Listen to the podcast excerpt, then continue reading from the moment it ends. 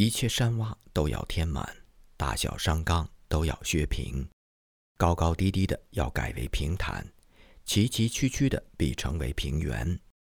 耶和华的荣耀必然显现，凡有血气的必一同看见，因为这是耶和华亲口说的。以赛亚书四十章四到五节。为主预备道路。从一八七七年开始，亿万华民设立。中国为基督 （China for Christ） 这样的一个专栏，用解经学的办法来反思普世宣教。虽然大部分文章都没有署名，但很有可能是由戴德生执笔，因为他当时仍然兼任会刊的主编。这期专栏引用的经文是以赛亚书四十章，该章第三节是对施洗约翰施工的著名预言。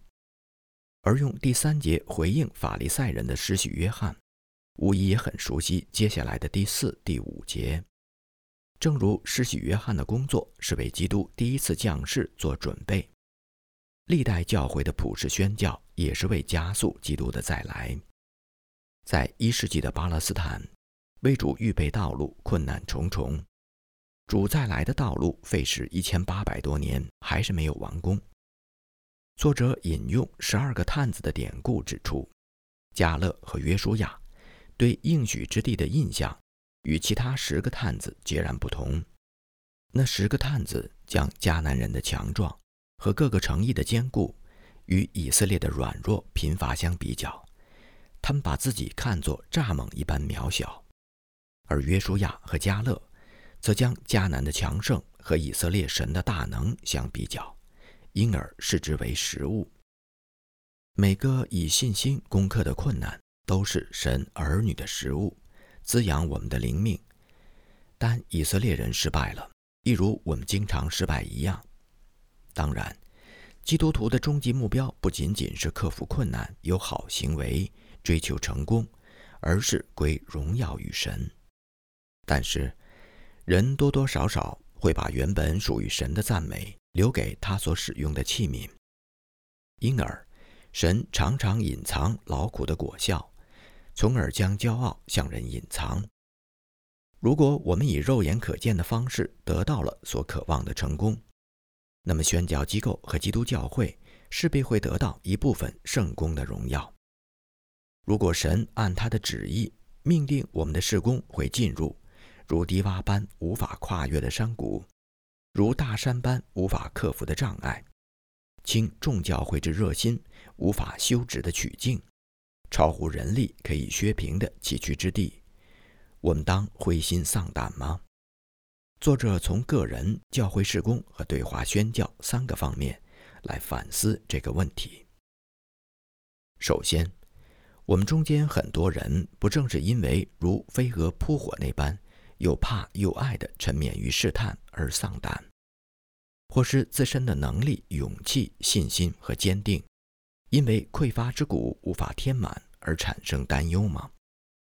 又或者我们的本性容易产生无法削平的大小伤感，包括火爆的脾气、冲动的性格、狭制和掌控别人的欲望？难道我们的内心和身边没有高低不平、无法修直之处，以及险峻崎岖、无法铺平之地吗？难道我们不常常觉得无助而非得胜有余，无力而非在主里坚强吗？无论是国内布道还是海外宣教，基督仆人他们自身的老我才是最大的障碍。作者提醒读者，在和罪的角力当中，我们的失败将摧毁应得的平安。为了自身的救恩，我们可能将人的努力掺和在其中。其实我们当做的，只是释放神在我们心中所动的功而已。其次，每一位基督的工人在个人的处境当中，都会遇到只有神才能够解决的高山和低谷，但他仍能够欢庆。不仅是任何的处境当中，神的恩典都够他用的，而且这些困难的本质是使神的能力变得可见与显著。同样。我们需要特殊的困难来彰显神奇妙大能的运作。作者由此引出最后的论点，使整个中华帝国福音化所面临的巨大困难，正是帮助众教会找到这些宝贵应许的完全价值。中国幅员之广大，交通之落后，亿万人口之稠密，和被差遣宣教士之奇缺，语言之难学，东方思维之特殊，自尊心。以及被鸦片贸易和西方高压手段所激起的仇外心态，古老文明以及伴随着祖宗崇拜所带来的信仰障碍，宗教观与怀疑主义并无动于衷并行的意识形态，所有这些原本可以压垮宣教士的重重困难，现在只能加深他们对福音最终得胜的确信。第四节、第五节之后。以赛亚又在第六和第七节宣告：“凡有血气的，尽都如草；它的美容都像野地的花。唯有我们神的话必永远立定。”台湾的宣教士女作家李约，在他展开翅膀一书的跋里面提到，很多优秀的作者，尤其是中国的文人，喜欢把读者带到草必枯干。画笔凋残的境界，便黯然收笔。然而，认识神的传道人却可以把受众带到更高之处，即唯有我们神的话必永远立定。也许1877年这篇讲道词的西方作者也捕捉到这几节经文，或许是打动东方人的切入口。但愿从蒙古到西藏各个内地省份，凡有血气的，在咏叹。年年岁岁花相似，岁岁年年人不同之余，也能看到造物主的荣耀，因为这是耶和华亲口说的。浙江河场的高山低谷，浙江省是内地会最早的河场。如果将戴德生和玛利亚创立内地会之前的服饰也计算在内的话，他们这个团队已经在浙江耕耘了二十年之久。魏养生 James Williamson 在1876年第三季度的报告当中，罗列了台州各地福音传播所遭遇的高山低谷。首先是场所问题，台州黄岩现有的聚会场地都太小。太平县的福音堂位于闹市，适合做布道站，但现在需要更安静的地方供会员，在没有路人环伺的环境当中。安静的崇拜祷告。其次是传统势力的阻碍和迫害。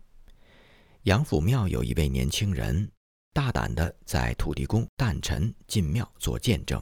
他说：“一个月前，我们都在这里崇拜偶像，我还主持了仪式。现在我明白真道，知道这些事物都错了。我劝你们也能归信真神。”这件事传到他父亲的耳中。掀起了轩然大波，做爹的用刀威胁儿子说：“如果再敢接近教会，就杀死他，并且常常突袭礼拜堂，看他的儿子是否在那里。”这个年轻人眼睁睁地看着别人一个一个的受洗，禁不住泪流满面。为养生教士于是劝这个年轻人，在各样本分上勤勉尽力，孝敬父亲，为他代祷。长存盼望，神或许可以改变他父亲的心肠。此外，仙居有一个有势力的家族，也是当地人参与教会的巨大障碍，以至于当地的福音工作多年来进展缓慢。然而，最大的问题却是来自动机不纯的慕道者。滇西村慕道友的人数不断增长，但是。一旦被告知教会不会协助他们打官司之后，很多人就不见了。魏教士的本地助手们告诉他，有人曾经开出大价钱，想借用教会的名义打官司。据可靠的消息，有些中国天主教教徒便是通过这样的途径积蓄财富。这一带有很多天主教的教徒利用政治势力包揽词颂。引起地方官的记恨和广大民众的不满，当地人用同样的眼光看待新教的宣教士们。太平县的穆道友挤满了教堂，对福音表现出不同寻常的兴趣。离太平县城四十里有一个大村，英文发音是 No One。他们请人写信邀请魏教士前去开教，说有大批的人马等着加入教会，并会奉献一座房舍作为礼拜堂。魏教师接受这个提议的时候，满心怀疑。就在他前往该村之前，太平县教会的一位成员遇到了一点麻烦。魏教师刚拜访完地方官，上述的那个写信人便心事重重地来到礼拜堂，在一个人的耳边窃窃私语，说有些官司上的事要打理，便匆匆地离开。第二天也就爽约没有再来。同村其他的人也不再来聚会了，他们所谓开教的要求。无疑是出自自私的目的。后来自称墓道的人数大为减少，即便如此，台州北部的听道人数仍然在各个支站当中是最多的。即便环境如此险恶，神仍然不断地将得救的人加给浙江众教会。在诸多受洗者当中，魏教士记下了一位老农民的见证。这位老农民六十五岁，来自一个叫扎岭的小镇，多年以来都是偶像崇拜的牵头人，在乡间组织烧香团进庙拜佛。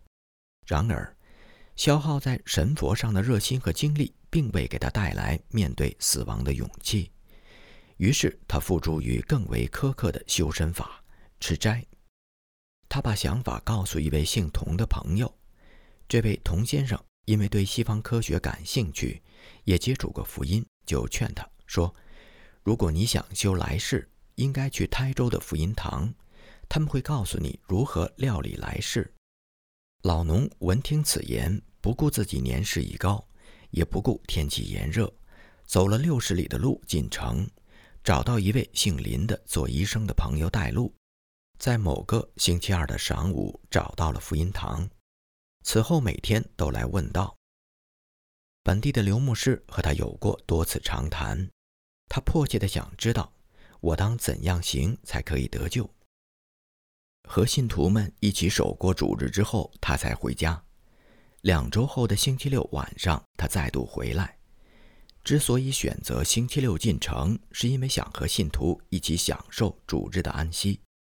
他告诉大家，上个主日。他带着儿子爬上楼梯，关上木窗，双膝跪下向神祷告。这就是他能想到的在家守安息日的方式了。回去之后的两周，他又回来，并且申请受洗。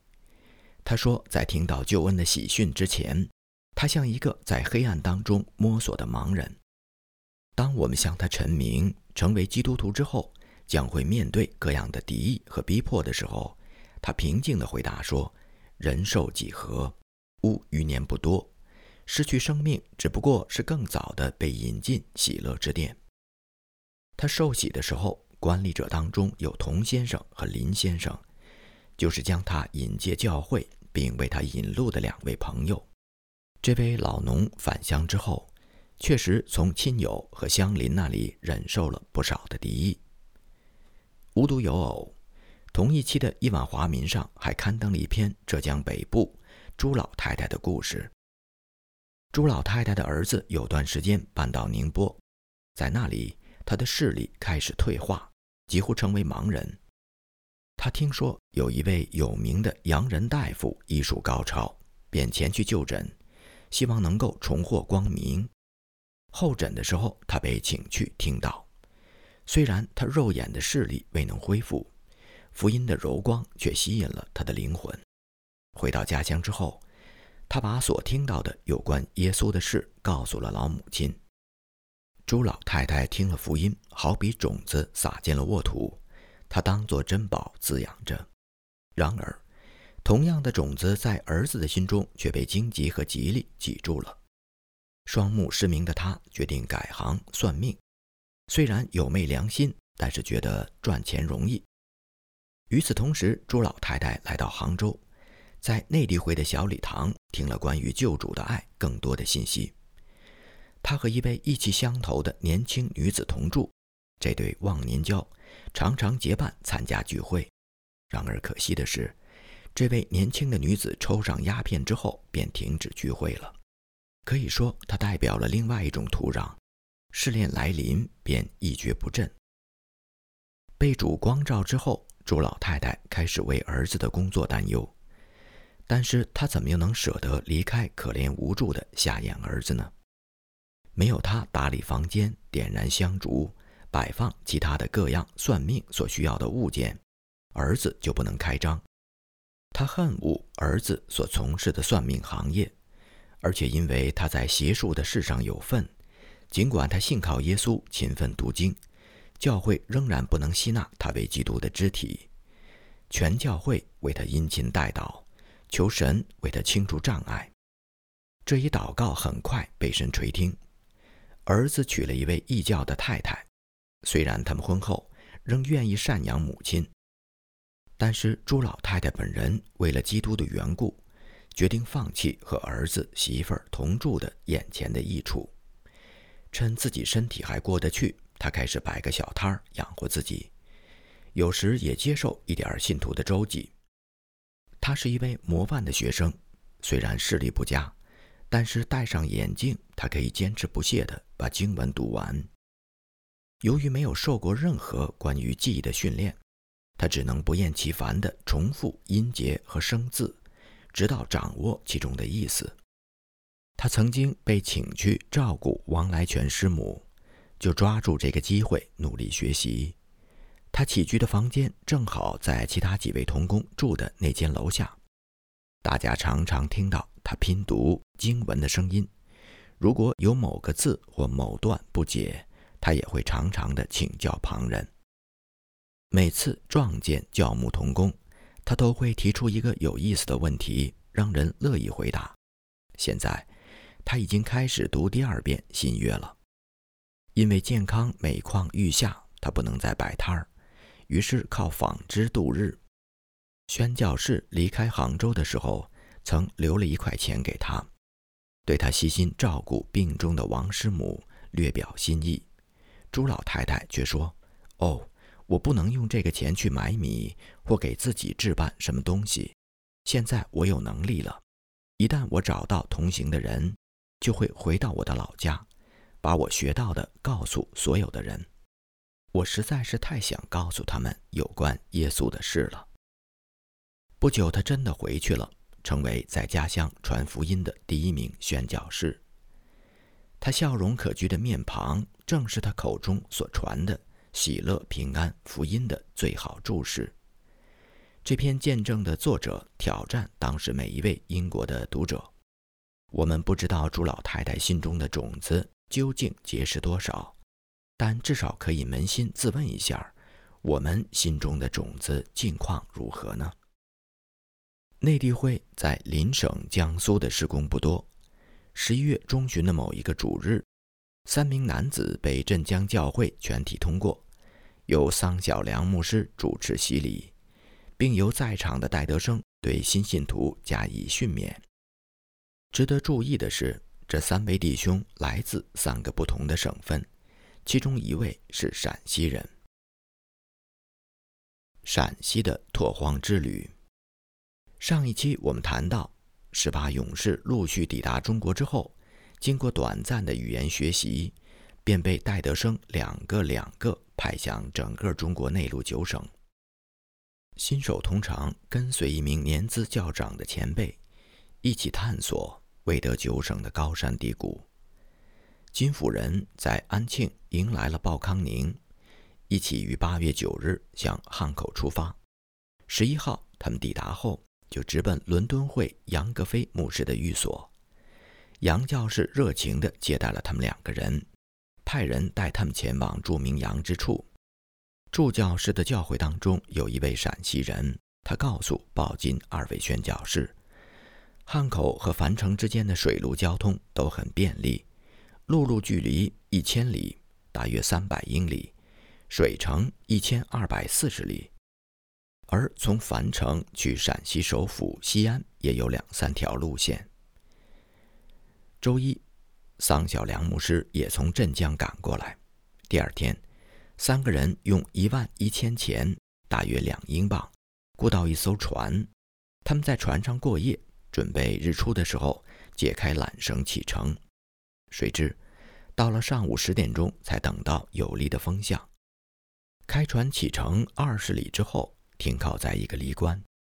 船主的朋友已经在那里等候，为要了断一笔因为抽鸦片而借的旧债。船主本人不肯清偿，一场斗殴在所难免。结果是一名帮夫弃船而逃，而船主本人却凯旋而归。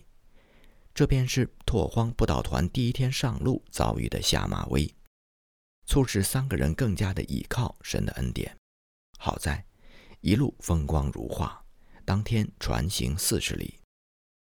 十八号，船来到一个叫菜店的小地方，当地人很不友善，一直在和布道受书的宣教士们争辩。再往前，抵达一个小湖。第二天，他们顺风顺水地抵达了一个英文发音 “k ma ko” 的地方。到了第三天，因为是主日，三个人没有继续赶路。鲍康宁教士在河岸。金辅仁教士在街上分头布道，民众虽然很乐意接受福音的小册子，但打量洋鬼子的眼神儿却充满了怀疑。很多人听过福音，耶稣的名字对大部分人来说并不陌生。下个星期一的风向仍然很好，晚上在一个叫杨林沟的小村子，他们过夜。夜半时分，大雨磅礴，船身进了水。蚊虫肆虐，三个人无法入睡，索性起身打蚊子，等候天明。八月二十三号中午，他们抵达仙桃镇，当地人听到很认真。第二天，在下一个码头，却因为谣传过剩，连听众都很难招聚。八月二十七号，在距离沙洋二十里的英文发音 Lopa One 停留了一天。金辅仁教士进城布道，时逢皇上过寿，街道上悬灯结彩，喜气洋洋。鲍康宁教士和桑小良牧师则穿过棉花、大麻、小麦和稻米交错生长的田野，散布在乡间的丰茂树丛，让鲍教士联想起英格兰的肯特郡。路边的小庙。在一些丑陋的偶像头上写着“有求必应”，让人难以置信身在中国。八月三十一号，礼拜四，他们的小船抵达樊城外三十里。桑牧师进城打听情况，两位宣教士留在船上祷告。第二天，桑牧师回到船上，带来的信息却不容乐观，因为乡试在即，地方官严令。所有船只护送官兵前往武昌，维护秋闱时期的治安。那么剩下的两三架木车，每一辆前往陕西首府，他们的路费高达四十两，也就是十到十二英镑。最近的陕西府城兴安府，距离这个地方也有一千二百八十里之遥。在祷告之后，三个人决定继续的走水路。然而一周难求。最后说定的船钱是四万钱，约合七英镑。接下来的礼拜五、礼拜六两天，三个人在汉水两岸的樊城和襄阳街头布道。主日那天，地方官派人请两位宣教士去拜会他。桑牧师带着宣教士的信和一些书册前去回拜。下午五点钟左右，地方官果真来访，说因为乡间不太平。他会派两名兵丁护送三个人到他管辖地的边界。九月五号，星期二，他们的船只抵达一个市镇，长街上汇集了陕西和其他北方省份的旅客和货物。洋人抵达的消息很快传开，第二天上午便有一名低级的官员造访了两位宣教士，寒暄之后，说守卫当地的武官希望见他们。这位武官是一位将军，是南京人。他派人看完了两位宣教士的护照之后，进一步邀请他们第二天早晨共进早餐。七号上午十点钟，两位宣教士来到了将军府，发现主人收藏的西方珍玩当中，包括一本魏三魏 （Samuel Williams） 的中文词典。将军请宣教士为他解说该词典的设计和布局。对一位洋人花费如此多的时间和精力编辑这样一份著作，他颇感满意。将军还告诉两位宣教士，有些洋客人曾经在他的席上饮酒作乐，并请他们也不必拘束。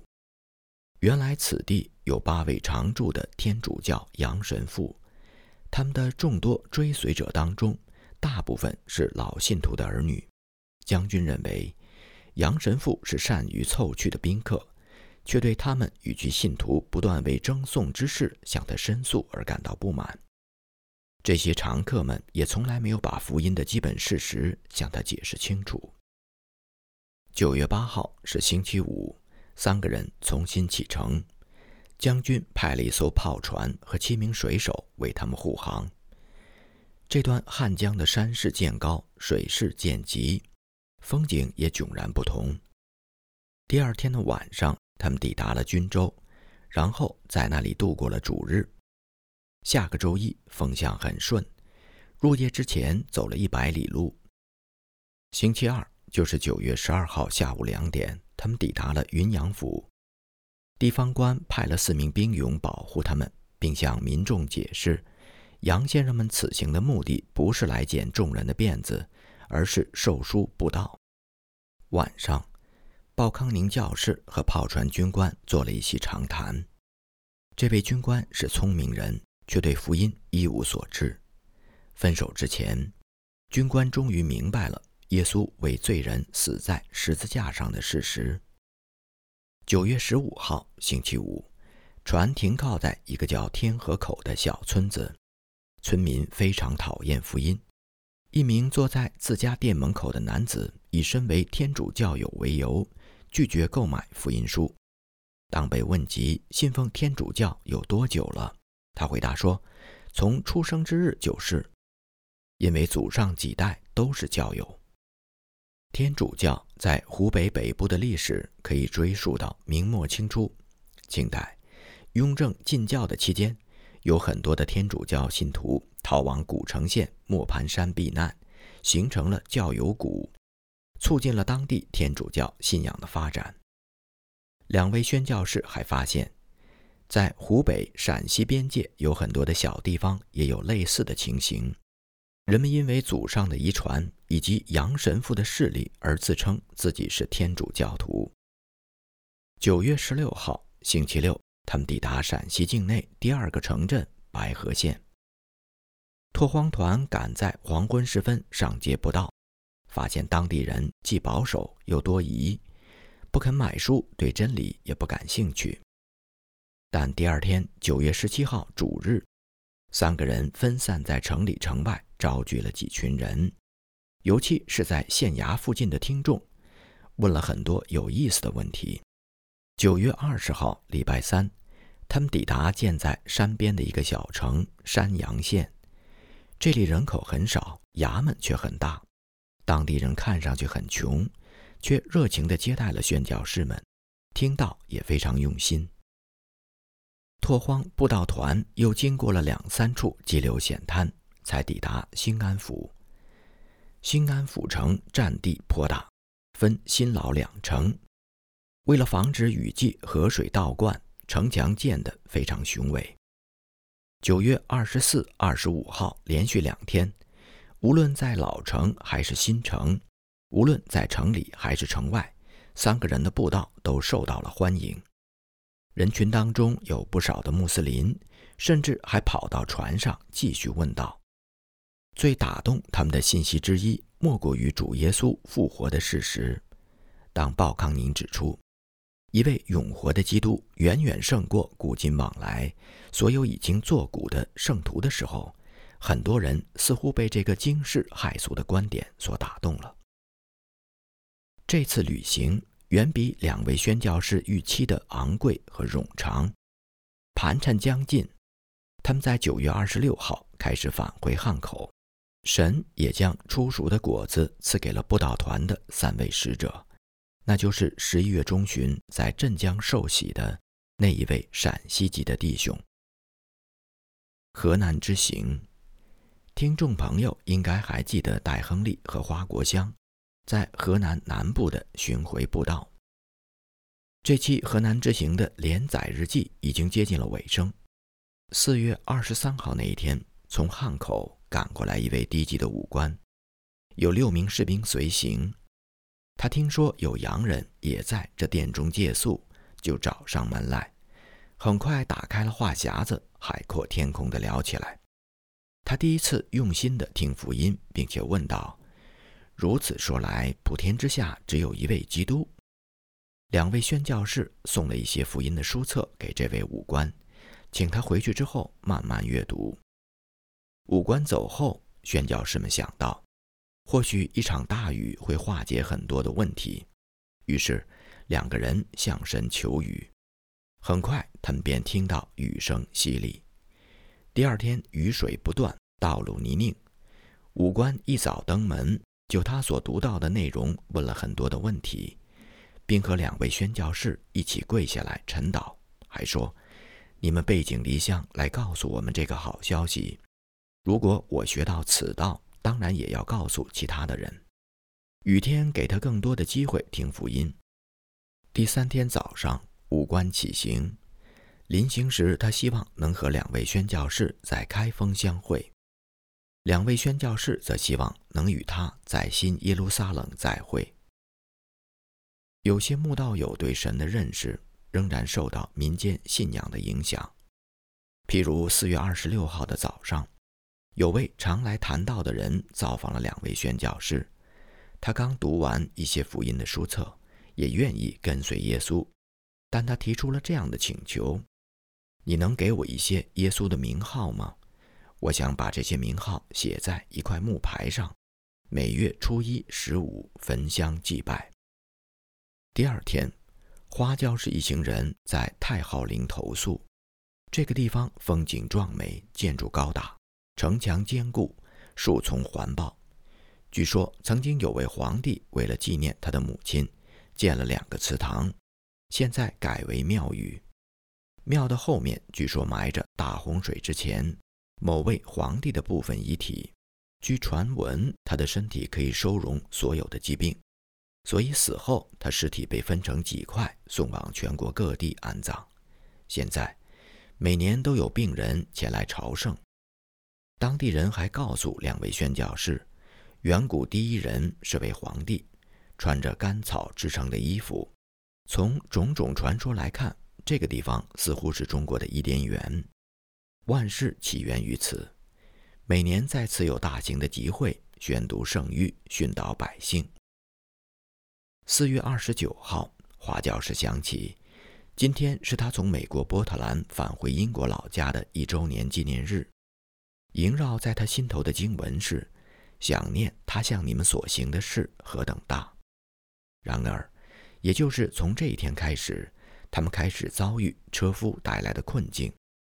先是一位车夫病了，于是雇了一个新人做他的帮手。很快，两个人都开始发烧。距家四百英里，附近又没有医生，没有生病的车夫们都很自私，一点不愿意关心病倒的同伴。如果见他们的病情稍有起色，便给偶像焚香烧纸。当谣传到和他们交涉这件事情的时候，竟被咒骂。两位病友当中较年轻的那一位，如果被别人碰到，也会被咒骂。但是当宣教士对他表示善意的时候，他却感动得流泪。两位宣教士给了他一点西药，同时也担心万一他们重病不治，会引起误解。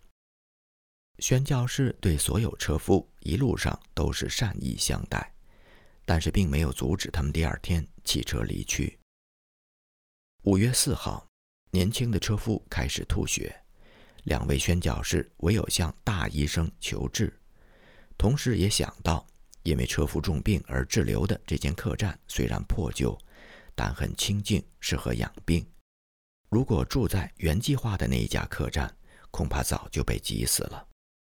等候车夫康复的日子里，代教士和谣传道在周边的几个城镇布道。这个时候，听说因为士绅们禁止洋人进城，开封府起了点风波。有位士绅前来问道，看上去很感兴趣。他离开之后不久，店家却说地方官命令宣教士走人。无疑，刚才的那位访客是衙门中人。难怪主差遣工人的时候吩咐他们，既要有鸽子的驯良，也要有蛇的灵巧。五月十二号，生病的车夫虽然已经康复，两位宣教士却并没有完全摆脱因为车夫生病而带来的窘迫。新雇的车夫们年轻力壮，举止粗俗，爱自我，热衷于钱。他们的乐子正在于把雇主逼到困境而敲诈到一点钱。日头渐高，两位宣教士急着赶在一天当中比较凉爽的时辰赶路，但那些车夫们却吆喝伙计多提两壶茶水来，还买了点花生。这还不算，他们还得抽两口烟，聊一会儿天儿，最后车轮还得加点油，总算可以上路了。五月十八号。华教师在日记当中感慨：“安排独轮车去汉口这样的琐事，在中国却需要一位像费城律师那样的人来管理整个流程。当所有的事都像即将谈妥之后，一些新的细节竟导致整个合同推翻重写。在中国生活，真的是特别需要主耶稣基督的恩慈。”五月二十四号到三十一号那一周。车夫们变得更加难对付，他们中途回家一次，害得布道团多耽搁一天的脚程。最后，车夫们把三个人的行李撂在离汉口约一百里的地方，一步也不肯多走了。宣教士不得不为五里旱路多付给他们四天的工钱，外加两千钱，本来已经包括在合同里的水路的船钱。领教了中国底层民众狡诈的同时，花国香教士也体会到一点中国式的温情。新雇的车夫当中有一个人因为离婚而失去了家，找活的时候他只能带着八岁的儿子一起上路。两位宣教士决定带他们父子二人一起去汉口，把小男孩送进教会学堂。抵达汝宁府的时候，宣教士们发现。带着孩子继续上路，困难重重。祷告之后，宣教士们决定把父子二人留在汝宁，等到戴亨利重返此地的时候，再做进一步的安置。与车夫父子分离的时候，实在让人不舍。那做父亲的泪眼迷离，可爱的小家伙则大惑不解：为什么把我扔在这里？我做错了什么了？你们去哪儿啊？我也要跟着你们去。善良的店家见状，保证说：“孩子在店里等候的日子里，有我一口就有他一口。”中原农村的景象也给花教士留下了深刻的印象：收割小麦的短柄镰刀和摇篮式的大镰刀，打谷场附近买老婆的汉子们，山泉环绕的水库，青黄相间的稻米种植区，用廉价。脱力晒炕的农家老少，在磨坊和田埂间蹒跚劳作的缠足农妇，在回城的途中，华教士也特别体会到来自盗贼的危险和神的保守。譬如，他们从前门所提到的那位武官口中获悉，戴教士上次在开封府停留不到的时候，当地士绅曾经布下天罗地网，准备要他的性命。而走过之前因为车夫生病而滞留过的小村子的时候，宣教士们发现一间小屋外多了几把用来保家护宅的长矛。听说上次不倒团离开两三天之后，一股流寇突然袭击了这家客栈，杀死了三五个客人。第二天，他们又听说，离他们昨晚投宿客栈两英里之外的一个小村落。一群流寇抢走了十多户独轮车的货物。花教士一次比一次强烈地感受到主耶稣当年处事的睿智。当他知道恶人要索他性命的时候，没有引诱他们作恶，而是退到安静之处。这八十天巡回不到旅行的试炼，更坚固了他对神的信心。结束语：与魏养生巡回浙江南部，与鲍康宁出访陕西，与花国香重温河南。不知道听众们看到哪些高山和低谷？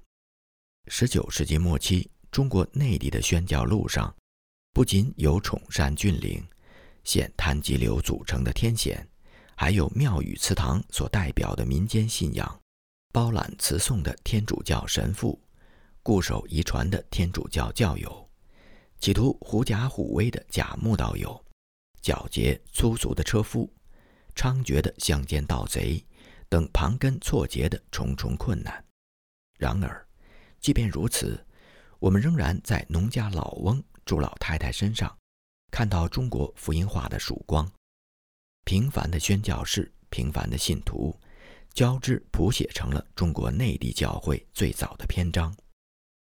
基督教会真正在各地被建造起来的今天，这些人早已经不在我们的中间，而当年兼顾着他们不惜代价发出旷野之声的，正是。唯有我们神的话必永远立定这样一个信念。